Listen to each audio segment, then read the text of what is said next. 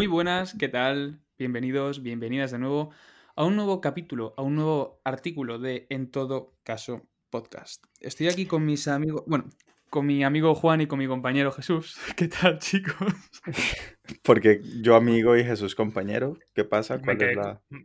Me quedé Bueno, con la misma duda. De hecho, iba a preguntar, Claro. ¿ahora somos solo compañeros? vamos a Yo pienso Ah, que es porque yo ya he intimado con Toñín, eso, eso crea Claro, vínculos digamos, es que nuevos. yo tengo una relación Claro. personal muy, muy, muy- especial, ¿no? Con la gente. En el momento en el que yo intimo de una forma bastante especial y explícita, pues.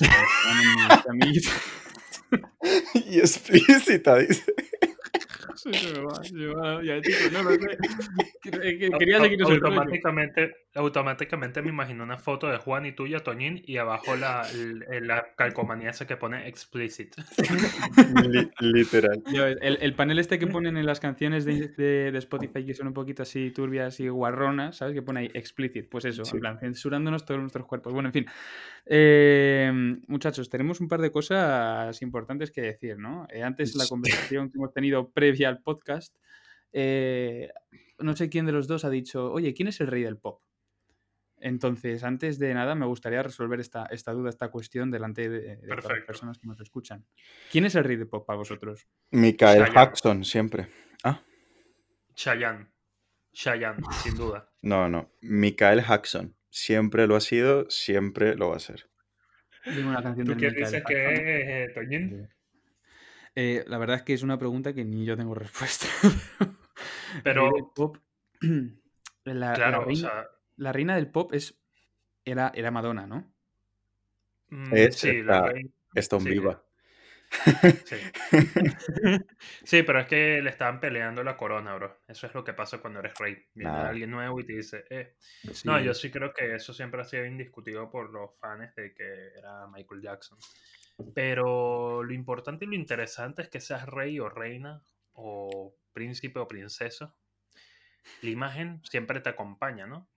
Y eso nos va a llevar hoy a ver qué pasa con la imagen, cómo se ceden los derechos de imagen y por qué hay gente a la que le puedes tomar una foto y no pasa nada y por qué hay gente a la que le tomas una foto y problema. Y no solo eso, hay un tema bastante interesante, es que el derecho a la propia imagen tiene que ver eh, con eh, el derecho fundamental al honor y a la intimidad.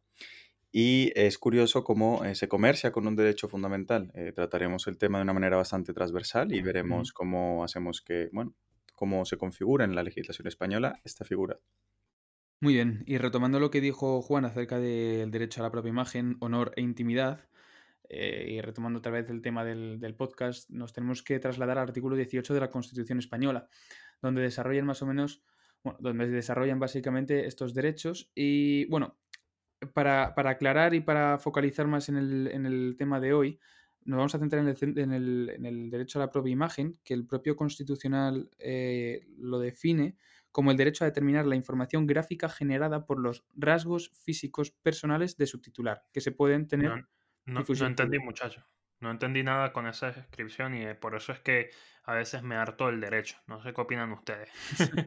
El Pero precisamente por eso lo queremos explicar mucho más fácil el día de hoy. ¿Qué quiere Correcto. decir eso, Toñín? Digamos que la diferencia principal entre el derecho a la propia imagen y el honor a la intimidad es que en el derecho de la propia imagen estamos hablando de información gráfica, es decir, eh, imágenes objetivas, algo que no da lugar a subjetividad, son imágenes, no, no entra a valorar el honor o la intimidad de las personas, ¿no?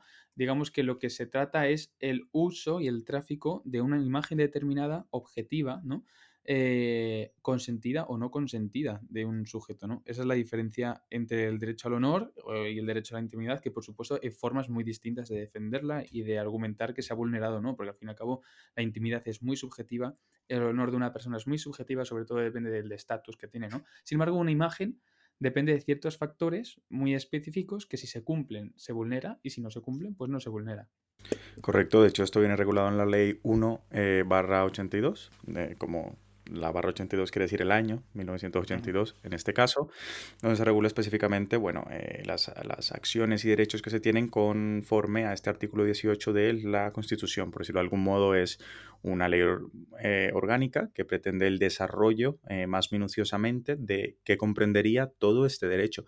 Y aunque es cierto que el derecho a la imagen habla específicamente eh, de cualquier retratación gráfica de una persona, esta retratación gráfica sí puede afectar a su intimidad o a su honor. Por eso es que eh, van en conjunción, ¿no? Van un poco como entrelazados, aunque no quiere decir que sean lo mismo. Ojo, y la gente tiende a entender que el derecho a la imagen solo va ligado a la imagen, digamos, visual de una persona pero también se asocia el derecho a la imagen todo lo que tiene que ver con la voz y con cualquier carácter, como el nombre también, que permita diferenciar una persona de otras. Y esto es muy importante porque entonces aquí se abre precisamente una complejidad de casos donde el derecho a la imagen juega.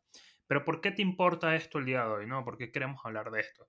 Bueno, porque con todo esto de las redes sociales, famosos, gente menos famosa, personajes públicos, a veces parece que no queda claro del todo qué quiere decir el derecho a la imagen y cómo se tiene que proteger el derecho a la imagen y hasta dónde llega. También a veces uno se puede preguntar, oye, ¿qué quiere decir que alguien tenga los derechos de imagen de otra persona? Bueno, todo eso lo vamos a ir tratando el día de hoy. Y creo que un muy buen punto de partida, como bien comentaba Toñín, es eh, entender que es un derecho fundamental, ¿no? Y un derecho fundamental es todo aquello que por el mero hecho de ser persona tienes al, menos en España. En España, eh, un derecho fundamental es, son ese tipo de derechos que no se te pueden quitar, digamos, que son tuyos por el simple hecho de ser. Y lo importante precisamente de que estemos hablando del derecho a la imagen es que es un derecho fundamental y un derecho que además hoy en día es sumamente común ver cómo se lo pasan por donde quieran, ¿no? Porque eh, la gente no conoce de qué va esto, ¿no? No conoce que la gente tiene este derecho y parece que sobre todo a nivel de prensa, prensa, lo que se llama prensa rosa, pues no existe este derecho a la imagen y esto es muy peligroso porque de hecho ha dado lugar a unas indemnizaciones muy cuantiosas en el pasado. Lo importante y lo que tienen que tener presente es eso, que el derecho a la imagen se trata de un derecho fundamental, quiere decir que lo tienen todas las personas sin importar eh, quien sea, de donde venga, es un derecho fundamental. Así se le llama aquí en España, lo que se llamaría también derecho, derechos humanos eh, a nivel mundial. Eh, puede ser conocido de esta manera en otros países. Y lo importante es eso, es un derecho que tienen todas las personas y se regula con una ley orgánica. ¿Por qué una ley orgánica? Porque son leyes que protegen mucho más esos intereses más puntuales de la gente. Sí, está claro.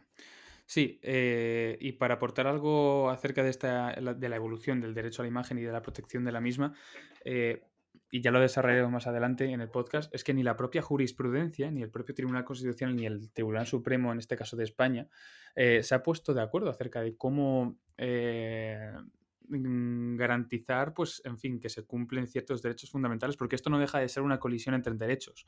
En este caso, el derecho fundamental a la propia imagen y después el derecho fundamental a la información y a la libertad de expresión, ¿no? Entonces, eh, la deriva jurisprudencial eh, ha sido muy, digamos que no ha sido pacífica, eh, que es lo que ha generado estas idas y venidas que ya, ya explicaremos más adelante.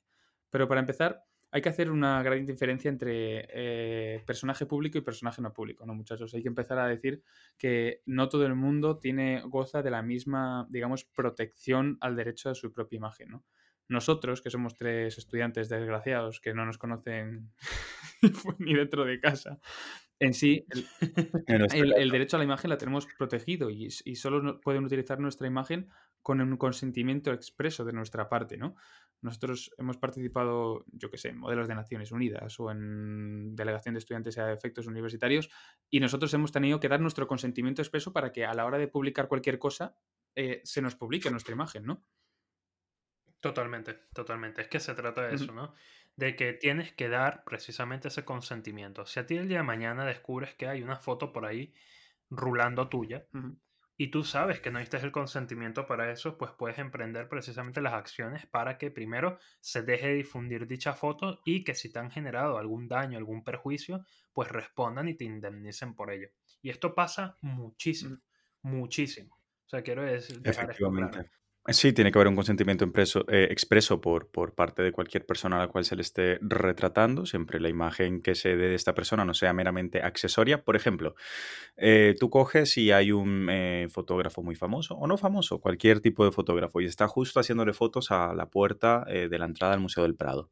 Y tú estás pasando por ahí y ves que saca una foto justo cuando tú pasas y le dices, te voy a reclamar derechos de imagen, tal, tal, tal Pues no. Tú estabas pasando, ese señor no tenía menos interés en ti, eh, maldita rata fea. No, no mentiras, pero o sea, no, tenía ningún tipo de interés en ti, simplemente te has cruzado cuando le estaba haciendo una, una foto a la, a, la puerta de entrada del, del, Museo del Prado, claro. Entonces, mm, en estos casos, si tu imagen es accesoria, pues no estarían vulnerando porque no hay ni el mínimo interés en, en, ti. Y en contraparte... Sí, digamos que depende de la voluntad de la persona que, que, realiza la fotografía. Claro. ¿no? Sí, sí, Juan. Claro, claro. Y eh, en contraposición, las personas famosas no es que no tengan derecho a propia imagen, claro que lo tienen, pero este derecho se puede ver limitado siempre y cuando haya un interés público y un interés a informar no interesa la información. Si se encuentran estos dos componentes eh, o alguno de estos eh, medianamente argumentable, eh, porque ya entraremos a ver qué ejemplos hay por ahí que no son nada argumentables, se podría a un famoso retratársele siempre y cuando esté en espacio público. No es que te vas a meter ahora en su chalet, te vas a esconder debajo de la cama hacer la foto, ¿no? Correcto. Sí, de eso se trata, de que hay distintos límites, ¿no? Y esos límites también yo creo que son un poco lógicos, ¿no? O sea, no es lo mismo tomarle una foto de pronto a un alcalde en una inauguración de X o Y plaza que agarrar y tomársela cuando está de pronto saliendo de su casa. Claro. O llegando a tomarse algo con sus amigos en un bar. Es muy distinto.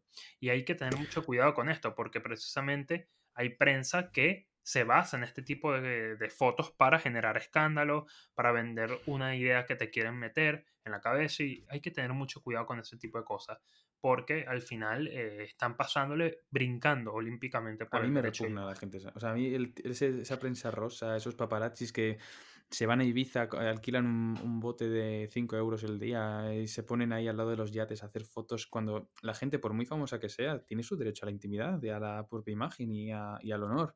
Tiene derecho a no ser grabado de forma consentida en, ciertas situaciones, ¿no? Y eso se ve como en el día se, se pasa por el forro, prácticamente. Pero ¿sabes qué es curioso, Toñín? Que lo hacen porque saben que van a ganar más de lo que van a perder. Cualquier tipo de indemnización que les puedan imputar muchas veces es bastante menor a la ganancia de esa imagen que acaban de. Y después lo, largo, lo largo que son los procedimientos judiciales. Que es que vemos, por ejemplo, que la mayoría de procedimientos que se encuentran en el Tribunal Constitucional son porque en la primera instancia ha pasado un procedimiento, después en la segunda instancia, después un recurso de amparo por vulneración del derecho fundamental de la información y que es que a lo mejor eh, ese proceso judicial, un famoso, pues no le, no le interesa. Eh, realizarlo, ¿no? Porque al fin y al cabo supone un largos años de pleitos, claro. Un gasto. Claro, un, tiempo y un gasto que no, no, no, que a lo mejor logran ponderando, ¿no? Digamos que lo dejan un poco pasar. Pero bueno, al fin y al cabo cuando tienes 6 millones de euros en el banco, pues que te indemnicen con 30.000 tampoco parece la gran cosa. No, es verdad, es verdad. Totalmente, totalmente. Pero al final generas ese problema en el que el derecho a la imagen va como que perdiendo un poco de, de respeto y, y, o sea, va perdiendo un poco ese carácter que tenía hace unos años, ¿no? Y yo creo que ese es el problema de hoy en día que hoy en día tenemos eh, tanta facilidad para tomar imágenes. O sea, cualquier persona con un teléfono en el celular lo pueda, em, en el bolsillo, perdón, lo puede hacer. Y precisamente eso está derivando en un problema con la imagen, donde la imagen ha perdido relevancia y se ve más vulnerable que en cualquier otro momento. O sea, hoy en día, de hecho, te puedes encontrar con muchos casos de gente que le han tomado fotos y no se ha dado ni cuenta. Y de eso se trata, y que al final esas fotos están por ahí rodando por internet y bueno, ya sabemos lo que termina pasando con las personas, ¿no? Sí, pero ¿qué os parece si vamos a detallar más o menos la, la, jurisprudencia constitucional, que es lo que marca lo que es vulnerar el derecho a la imagen y lo que no es, para que la gente esté mm, atenta y que la gente aprenda de lo que, lo, que, lo que supone una vulneración de este derecho o no? ¿Qué os parece? Os, sí, os, recomendamos, aprovechamos y recomendamos un artículo que escribió una profesora de la Universidad de Málaga, María del Mar Navas Sánchez, que se llama El derecho a la propia imagen de los personajes públicos en las jurisprudencias constitucional, ordinaria y europea. Digamos que hasta 2000... Suena sí, sí lo suena, sí lo suena, Juan. Eh, digamos que suena apasionante, de hecho. Sí, sí. Además, me, lo voy a, dormir, a leer antes de dormir. lo suyo es habértela leído antes de grabar el podcast, cabronazos. el, vaya, vaya. El artículo tiene 40 páginas y digamos que lo desarrolla toda la jurisprudencia constitucional ordinaria y europea, ¿no? Eh, partimos de la base de que el derecho de la propia imagen de las personas que no son públicas o que no tienen un puesto público, eh, digamos que es o consentimiento expreso o no puedes difundir mi imagen a no ser que no sea, a no ser que sea accesoria, ¿no? Pero digamos que eh, a partir de 2014 el Tribunal Constitucional asienta una jurisprudencia que dice lo siguiente. Para empezar, la imagen de los personajes públicos tiene que tener una condición de veracidad, es decir, debe tener una condición de certeza. En eso estamos de acuerdo, ¿no? No puede, no puede, no puede buscar un periódico eh, injuriar o calumniar con imágenes o con gráficos eh, aposta. Digamos que tiene que tener una condición de veracidad y esa es la máxima. Es decir, que lo que el derecho a la información sea, sea veraz. Claro. La información veraz, efectivamente. Y de hecho, el derecho a la propia imagen no, no, no es eh, como que eres famoso y es hasta aquí o eres una persona eh, más corriente y es hasta aquí, sino que es modular. Va a depender siempre de cómo tú mismo trates esta imagen con referente incluso a tu intimidad. Ahí ya se empiezan a trazar las cosas, ¿no? Cómo trates esta imagen, cómo trates la intimidad y qué clase de información o presupuestos des y a partir de ahí, pues eh, la información puede ser relevante o no. Acabas de dar en un punto importantísimo, Juan, de que se trata no solo, vamos a poner un ejemplo, ¿verdad? Un fotógrafo que va y te toma una foto en la calle y te la toma a ti, no eres accesorio ni nada, te la está tomando a ti y tú no le has dado el consentimiento y esa foto la usan en un medio, ¿verdad? Pues ahí están quebrando tu derecho a la imagen. Ahora bien, ejemplo distinto, podría suponer cuando tú mismo vas y expones tu imagen y sabes que la estás exponiendo, ¿no? O en el caso que tú mencionabas, Juan, relacionado con la intimidad, muchos, de hecho, hay muchos casos donde el derecho a la imagen no, que se presumía que se iba a defender hasta ese punto y no ha llegado hasta, hasta ese extremo, en los que precisamente porque la persona ha actuado sin cuidado por su propia imagen, no se le termina dando la razón por medio de una sentencia. Porque si tú, que eres el interesado en cuidar tu imagen, eres el primero que no la cuida, es ahí donde viene el problema. Y ahí es donde comienza el otro equilibrio del derecho a la imagen, de que, oye, tú que no cuidaste tu imagen, no me vengas ahora a decir que te la tenemos que cuidar. Es inherente a la persona, es que tienes que cuidarlo tú mismo y es, tú eres consecuente de lo que... Efectivamente. Claro, el derecho nunca va a ir a proteger eh, un derecho que tú no has tenido la diligencia propia de proteger, ¿no? Si tú das acceso a la imagen de tu familia, con esto ya estás dando acceso a una intimidad de la imagen, el derecho no tiene por qué restringir ese acceso cuando tú, por tu voluntad, lo has dado. Correcto. Por ejemplo. En, es así. en segundo lugar, y yo creo que es lo más importante y lo más controvertido, no sé qué opináis vosotros, es que esa, ese derecho a la información se materialice con el fin de generar una información que sea de interés general para la, población. Es decir, no vale la curiosidad ajena. Esto es lo más importante. Es importante. El, ¿El qué, Juan? El bochinche, el cotilleo. es importante que no sea cotilleo, es eh, interés general. ¿Por qué? Porque el, derecho a la información, que es lo que, se, lo que entra en colisión con el derecho a la propia imagen, digamos que eh, el Tribunal Constitucional en nuestro país lo que hace es ligarlo mucho al artículo 1.1, es decir, al pluralismo político, al carácter noticiable de la información, que sea fundamental y decisivo para que la, la población consiga una opinión pública eh, conseguida pues con una información veraz, ¿no? Entonces, eso no entra la curiosidad ajena. Es decir, que el político de turno se echa una novia y le piden un yate, pues esto no es una información sujeta al interés general. Matizable, a no ser que, eh, claro, se esté en ese yate con dineros ah, públicos. Todo depende, claro. O sea, de, hecho, a eso quería llegar yo, ¿no? Bueno, sí, me, me gusta ese ejemplo que dices. Porque al final todo depende. O sea, y aquí en el derecho a la imagen bueno, esto ya lo habrán escuchado mucho, por eso es importante buscarse un buen abogado, porque depende como tú precisamente defiendas el caso. Llámanos. Oye, ya podemos comenzar a hacer publicidades por ahí. Jesús haciéndose publicidad. Este... bueno, en algún momento tocará, muchachos, pero lo cierto es que eh, en el derecho no hay nada negro ni blanco, hay mucho mm. gris, y precisamente ahí es donde tú tienes que saber argumentar. Esto es lo más importante, creo yo porque todo va a depender de lo que digas y de cómo lo quieras decir y de la idea que quieras vender. No es lo mismo precisamente que esté de vacaciones ese señor a que argumente de que, oye, eh, se argumente precisamente que estaba de vacaciones con dinero público. Y ahí cambia, ¿no? Y ya ahí hay un interés general, yo creo que bastante claro. Entonces es importante eso, hacer ese matiz de que en el derecho de la imagen depende, o sea, hay que ver caso a caso, no es que hay una regla general fácil de aplicar. Sí, y a colación con lo que has dicho Jesús, el Tribunal Constitucional da más pistas aún. Dice, el interés general de, mm, eh, para que mm, opere el derecho a la información debe ser sobre aspectos conectados a la proyección pública de la persona en cuestión. Es decir, lo más probable es que el interés general se suscite, claro, dependiendo de la, de, la, de la, función que tenga ese personaje público. A lo mejor un político puede estar de vacaciones en un yate, ¿de acuerdo? Un yate pues pasando sus vacaciones y eso es un, un aspecto personal de su vida. Pero imaginaos que ese político se levanta y va todos los días al Congreso de los Diputados y critica a todo grupo político, todo político que, claro, se va de vacaciones en yates porque esto es casta. Hmm. Imagínate ya entraría dentro del interés general. Oye, este político que critica esto está haciendo lo mismo que critica, ¿no? Sí, sí. claro. Yo lo que veo es eso, que eh, un ejemplo, y es que no es lo mismo hablar de un político que hablar de pronto de un famoso. O sea, y ahí estás trazando dos escenarios muy distintos, ¿no? O no es lo mismo hablar de estas personas que hablar de alguien que en su casa se graba haciendo, yo qué sé, un, un TikTok o te grabas, o mira, tomame una foto y posteala. Son escenarios muy distintos donde precisamente la capacidad de influir, de, influir de la persona en cuestión cambia. Claro. Yo lo que me pregunto es a partir de cuándo se le puede considerar a alguien personaje público, porque esto nada se ha dicho. O sea, a partir de que tengo 100.000 seguidores soy personaje público. es muy difícil. A partir de 5.000 es muy complicado, es a lo que voy. Y precisamente con las redes sociales esto esto tiene telitas. Yo creo que ni siquiera depende de la visibilidad que tú te das a ti mismo. O sea, yo creo que eres ya no ser o no ser, ¿no? Aquí o sea, esta no es la cuestión. Su buena Shakespeare, pero no. La cuestión no es si eres personaje público o no eres personaje público, pienso yo, sino desde cuándo podrías ser un personaje público. Y yo pienso que es desde que sales de tu esfera íntima, ¿no? Y te empiezas a exponer un poco al mundo. Que puede ser que te sigan 200, 300, 30 mil, 100 mil personas, ¿vale? Puede ser que no, ¿vale?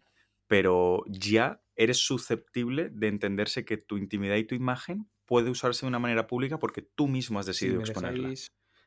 Estamos hablando en el caso de, famosos que no tengan ninguna relación con lo público, hmm. en el sentido de famosos por otros mm. motivos que no son pues, el Estado y esto. Me vais a llamar eh, loco de la jurisprudencia constitucional, ¿vale? Pero hay una sentencia que lo que hace es determinar esto que estáis contando. La sentencia 134 barra 1999 lo que hace es una cosa que es muy interesante, que es diferenciar entre personajes públicos y personajes con notoriedad pública. Los primeros, personajes ah, públicos son aquellos que se utilizan en sentido amplio, ¿vale? Eh, que son los que ejercen un cargo público, desempeñan una actividad política. Y también los personajes de notoriedad pública son aquellas personas que alcanzan cierta notoriedad o proyección pública como resultado de la actividad profesional que desarrollan. Lo que puede ser perfectamente eh, un, cantante de vallenato, por ejemplo un futbolista. El mejor ejemplo por un podcast en España, un cantante vallenato. que es, Entonces, ¿qué es lo que determina la notoriedad o, proyección pública como resultado de una actividad profesional? Eh, ahí está la cuestión. A lo mejor, imaginaos que, espero que no llegara a ser así de desgraciado, pero imaginaos que yo eh, demando a alguien por vulnerar el derecho a la propia imagen y resulta que es que el tribunal no me considera persona pública con, con, notoriedad proyección pública, ¿no? ¿Te imaginas? Eso sería un vagapalo a, a la autoestima de alguien brutal. Seguro, seguro más de uno ha caído con ¿Te imaginas? no, no, un momento, tú, no eres nadie. Es que así se lo dice. ¿Te imaginas? No, acaba... Llegas como abogado y le muestras la sentencia y le dices, mira, aquí dice que no eres nadie. Buenas tardes, son 4000 D honorario. Eh, y ahora es menos nadie aún. Se me, acaba de, se me acaba de ocurrir una cosa loquísima. Una persona del corriente, ¿vale? ¿Qué es eso? Que demande por derecho ah. de imagen, bueno, una persona ah, vale, vale, vale. del día a día. Ah, el corriente, uy, madre, yo qué sé. El corriente, sí, pensaba, que era un pueblo, pensaba que era un pueblo de España o algo. Ay, no, pues el gringo que habla raro, en fin. Eh, imagínese una persona normal, ¿vale? Que va y demanda porque siente que le han vulnerado su derecho a la imagen, etc. Y su caso se vuelve famoso. Y mm. por ende, él se vuelve famoso. sería súper irónico. Es como demandas por derecho a la imagen y te vuelves ¿La famoso. Elena Cañizares sería un personaje con notoriedad pública? ¿Sabéis quién es Elena Cañizares? No, no, la verdad que no. ¿Quién es? La busco rapidito. Ya, ya, me habéis jodido el plan. Es una, es una chica, básicamente, que expuso su, su, historia en Twitter, una historia en la que ella cogió el COVID y las compañeras de piso como que no la dejaban entrar al piso. Ah, sí sé quién es, claro que sí quién es. Claro, fue claro. un boom, o sea, todo el mundo está hablando de la pobre Elena. Sí, sí. que le decían, vete para tu casa, no sé qué, eres un Sí, sí, sí, egoísta, ¿cómo es a favor, a favor de ella. que te quieres quedar con nosotros. Hombre, normal. Eh, a ver, ya dando una opinión personal y que no debería entrar en este tema, pero bueno, que compañeros de piso más hijos de puta, ¿no? Son un poco malapecones las cabronas. Pero bueno, en fin, esa sería. Mira, como, co- como me gusta decir, para ser hijo de puta no necesitas una sentencia, bro. Así mismo. Pero bueno. O sea, a mí lo que me llama la atención entonces es cómo coño la gente famosa agarra y vende sus derechos de imagen. O sea, cómo Ah, se, conectan estos temas, ¿no? Porque, Mm. claro, de pronto tú ves un famoso que lees por ahí, mira, eh, hizo un acuerdo con Nike o con Adidas o con Puma por su imagen a cambio de 40 millones de euros. Esto es súper curioso. así. ¿Cómo funciona Súper eso? curioso. Eso es súper curioso y más teniendo en cuenta que eh, eh, la propia ley 1-82 y eh, se deriva en parte del artículo 18, eh, los derechos fundamentales inherentes a la persona no son transferibles. Es decir, tú no puedes ceder tu derecho a la imagen. Mm. Eso suena raro, ¿no? Pero es que Sí, sí. este Claro. es cesión total, porque tú Pero- no dejas de tener un derecho a la propia imagen en el que si a ti se, se te, lo- se te vulnera, tú tienes derecho a, a reclamarlo, ¿no? Pero digamos que Tú lo que puedes hacer es que lo limitas. o lo comercializas, te aprovechas. Sí, lo limitas y solo limitas la vertiente patrimonial. Oh, Es decir, hay una vertiente patrimonial existente, por decirlo de algún modo, desregulada, no hay ninguna ley específica que, que entra al trapo como tal acerca de esta vertiente patrimonial del derecho a la imagen. no hay ninguna Eh, ley específica y que entra eh, al trapo. entra el trapo ahí a regular, ¿sabes? A partir el bacalao, nen. No, no, este, sí, no, no hay ninguna ley que la regule como tal, por lo que se regula un poco por, por la ley de competencia desleal, ¿vale? Esta es la ley que más o menos modula junto con el Código Civil, leyes subsidiarias, etcétera, que ahorita, bueno, me voy a poner a explicar. Pero eso. Entonces, lo que te permite es ceder la vertiente patrimonial de tu derecho a la imagen, limitando las posibles acciones que tú puedas hacer solo con respecto a esta vertiente, ¿vale? No con respecto a el panorama general del derecho a la imagen que tiene que ver con la intimidad y con Ah. el honor. Lo importante y lo que hay que decir es que en cualquier momento tú puedes retirar ese consentimiento usar tu imagen, pero tendrás que indemnizar todos los Correcto. gastos que se hayan hecho en el, en el Sí. per- en el proceso. Pongo un ejemplo. Hace poco, se, no sé si se enteraron que Sí. Neymar dejó Nike y firmó con Puma. Básicamente se volvió a nivel de futbolistas el contrato de por derechos de imagen más caro o más costoso de.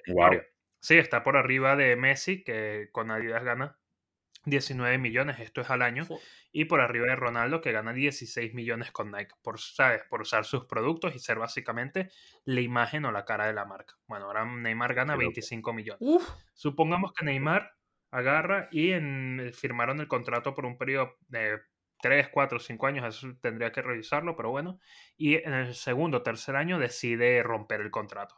Pues Neymar puede hacerlo, puede hacerlo por lo menos eh, bajo ley española, podría hacerlo sin ningún problema, solo que, y aquí viene el problema, tendría que indemnizar a Puma en este caso los gastos que, en los que han incurrido para poder cerrar ese claro, Pero sí, El eh, famoso, el famoso daño emergente claro, esto es como toda, toda obligación Efectivamente. contractual que tendrá sus consecuencias, ¿no? Y sus cláusulas de seguridad a favor de una parte que dirá, oye, vale, tu imagen es tuya, pero eh, la panoja es mía. O sea, si te vas aquí, me tienes que indemnizar, cabronazo". Sí, sí. Pero es curioso, ¿no? O sea, Neymar es la cara de Puma. Sí, sí. Sí, sí. De, de hecho, eso a mí me impactó. Sí, tiene más cara de mono. No, no, eh, este, es que me cae un poco mal desde el Mundial cuando hizo toda la payasada. hizo toda la payasada de la fractura de la espalda y no sé qué contra Colombia. Desde ahí me cae bastante mal Oye, es verdad. De hecho, de verdad. hecho en Pero general los, lo futbole- mejor. sí, los futboleros colombianos no les gusta mucho lo de Neymar, es verdad. Oye, pero al final acabó lesionado. bueno, poquito pelea. Perdona, ¿eh? Perdona. ¿Cómo? Pero ¿Ah? al- al final acabó lesionado de verdad. ¿Cómo Yo creo que no. Pero Yo No, creo operarse. que sí. no. Sí, sí. Que no, que no. Sí quedó lesionado, sí quedó lesionado. Lo que pasa, a ver, en ese partido se tiró varias veces al piso hasta que se lesionó. Quiero decir, en- ese mundial No lo sé, general fue así. Ya jugó. Pero lo que a mí, sí, ya, eh, a mí lo que me llama mucho la atención y lo que quería decir era que, ajá, ¿y qué pasa? Imagínate que tú firmas el contrato y no tienes el dinero para pagar la indemnización que tienes que pagar. Pues estás técnicamente jodido, ¿no? Ajá. O sea, vas a seguir amarrado a pesar de que tengas derecho a renunciar en cualquier momento a cualquier contrato en el que haya sido tu imagen, vas a quedarte amarrado. O te endeudas de por vida. Te quedas, amarrado por, por voluntad, no por voluntad propia, sino asumiendo los riesgos que lleva una relación contractual de ese tipo. Es decir, Tú sabes que el derecho a la imagen, eh, un derecho fundamental que tú tienes, al menos en España, eh, tú debes, tienes la capacidad de comercializar, entre comillas, con ello, es decir, realizar eh, relaciones contactuales eh, con el derecho a la propia imagen de por medio, pero con unos riesgos que uno debe valorar y se entiende que tiene la capacidad suficiente como para poder valorarlo. Máxime si te encuentras en una situación económica mm, tan alta como se encuentran los, los futbolistas que realicen este, estos contratos, porque ya a mí mucho derecho a imagen, muchas fotitos tal, a mí no me van a sacar entre otras cosas porque soy más feo que una pata en el culo. Pero eh, entiendo que las personas que realizan estas, estas relaciones pues tendrán un equipo de abogados detrás que sabrán aconsejarle y asesorarle fructuosamente, ¿no? Porque si no sí, no. Sí, sí. O sea, sí, no, porque te sorprenderías la cantidad de veces que hay gente a la que literalmente le hacen unos grandes engaños con todo lo que tiene que ver el derecho a la imagen. O muchas veces donde se firma un contrato, pero las marcas se, eh, sobrepasan ciertos límites para vender la imagen de alguien, ¿no? Y mm. precisamente estamos llegando a un punto, o bueno, a un momento en donde se vuelve muy delicado todo lo que tiene que ver con la imagen y que yo creo sinceramente que, que va a haber un, que regularlo de alguna manera más clara, ¿no? Porque hay muchas cosas y muchos escenarios que quedan al aire.